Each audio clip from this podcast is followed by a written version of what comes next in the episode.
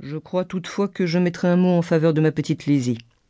Quelle idée Lizzie n'a rien de plus que les autres. Elle est beaucoup moins jolie que Jane et n'a pas la vivacité de Lydia. Certes, elles n'ont pas grand-chose pour les recommander les unes ni les autres. Elles sont sottes et ignorantes comme toutes les jeunes filles.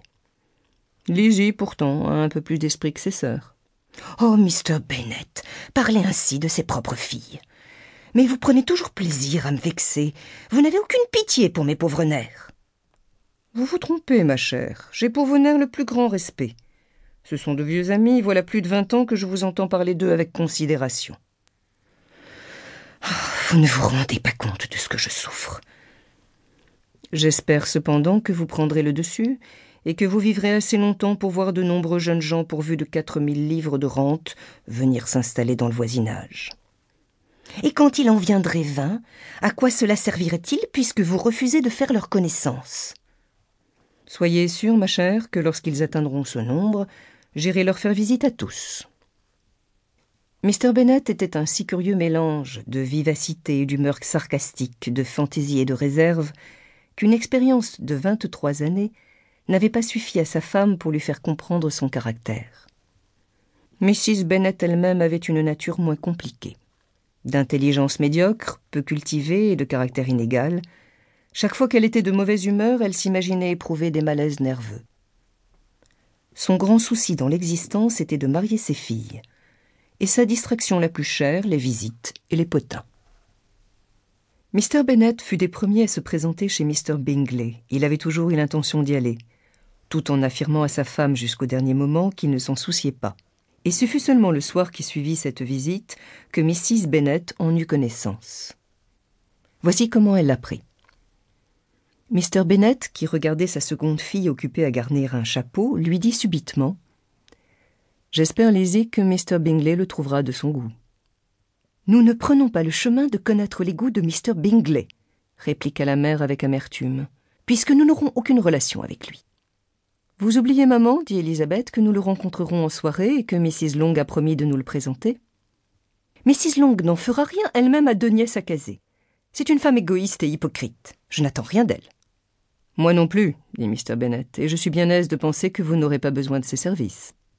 Mrs. Bennet ne daigna pas répondre, mais incapable de se maîtriser, elle se mit à gourmander une de ses filles. Kitty, pour l'amour de Dieu, ne toussez donc pas ainsi. Ayez un peu pitié de mes nerfs.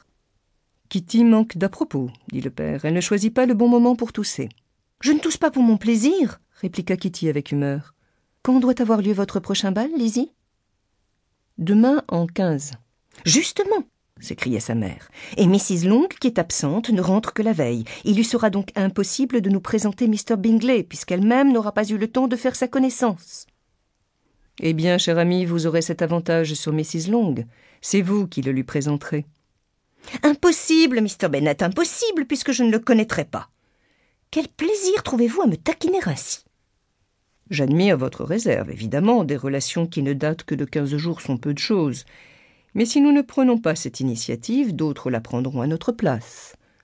Mrs. Long sera certainement touchée de notre amabilité, et si vous ne voulez pas faire la présentation, c'est moi qui m'en chargerai.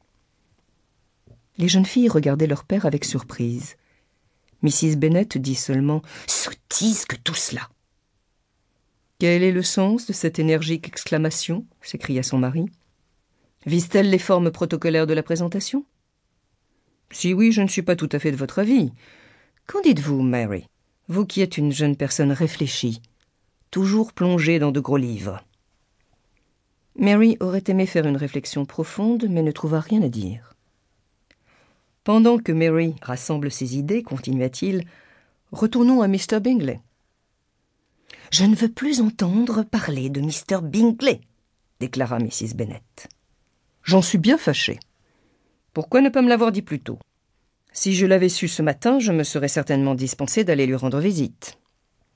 C'est très regrettable, mais maintenant que la démarche est faite, nous ne pouvons plus esquiver les relations.